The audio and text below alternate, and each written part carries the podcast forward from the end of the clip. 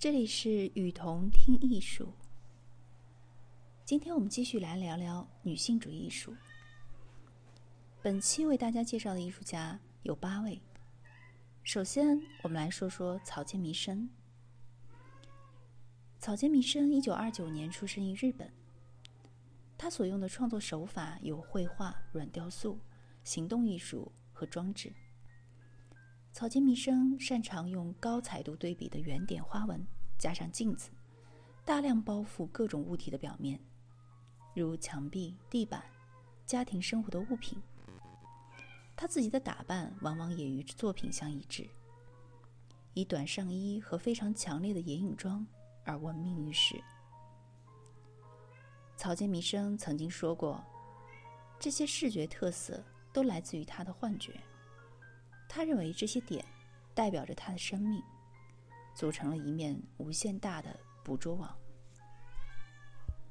第二位艺术家是玛丽贝斯·埃德尔森。一九三三年生于芝加哥，他是版画家、书籍艺术家、摄影师、行为艺术的创造者之一。他创造了大量的绘画、摄影、拼贴画、壁画和纸本作品。一九七二年，埃德尔森用拼贴的手法改编了达芬奇著名的壁画。最后的晚餐，这也是他非常著名的一件作品。第三位是伊冯莱纳，他是一位舞蹈家、编舞家和电影制片人。一九三四年生于旧金山，一九六二年参与了后现代舞的大本营贾德逊舞蹈剧院的创建，并成为这个舞蹈流派的先锋人物。创作了大量的微量主义的舞蹈作品。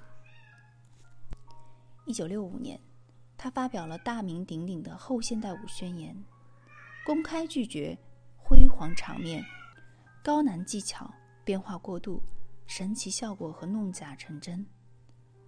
他的代表作三部曲 A，其主要成分是日常的生活动作，比如步行、翻跟头等等。意在表现身体的基本机能，而非炫耀它的高难技术。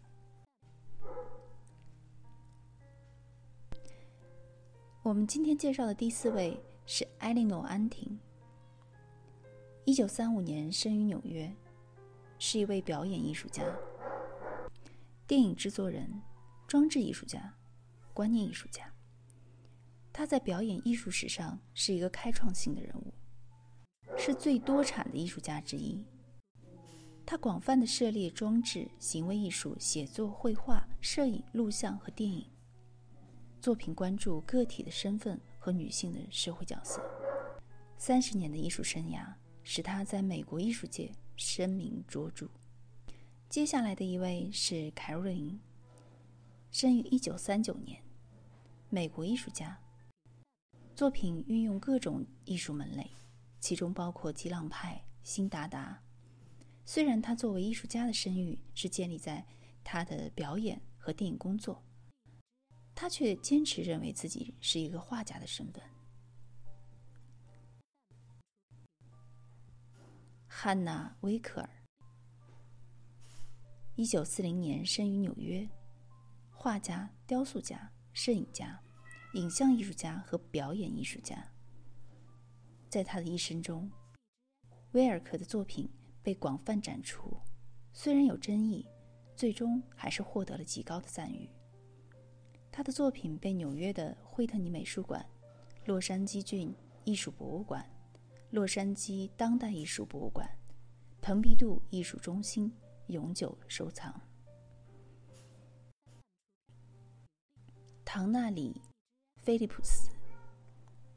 一九四一年生于马萨马萨诸塞州，摄影师和评论家。